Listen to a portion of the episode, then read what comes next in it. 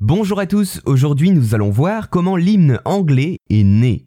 À l'annonce de la mort de la reine Elisabeth II après 70 années de règne à 96 ans, une des questions que l'on aurait pu se poser concernant l'hymne national anglais God Save the Queen, que Dieu protège la reine en français, c'est de savoir ce qu'il allait se passer. Eh bien, cela a été annoncé officiellement avec l'accession au trône de Charles III, l'hymne national va devenir God Save the King avec une version masculinisée des paroles.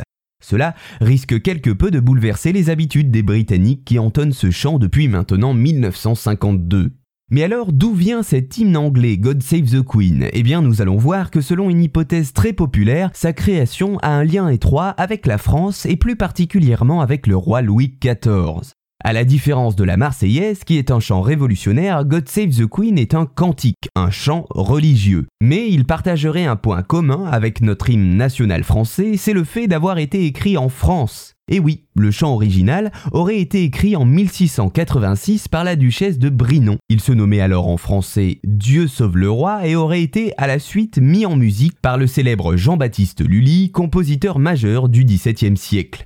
Alors, selon cette version, pourquoi cette musique avait été créée? Eh bien simplement pour célébrer la guérison du roi Louis XIV, qui souffrait d'une fistule anale, mal qui pouvait entraîner de graves complications. Madame de Brinon, notre compositrice de l'hymne, décida, après que le roi se soit remis, de remercier Dieu en écrivant un cantique. L'hymne en lui-même plut au roi assez logiquement, puisque les paroles étaient faites à sa gloire, si bien que le chant est rapidement devenu incontournable à la cour à Versailles.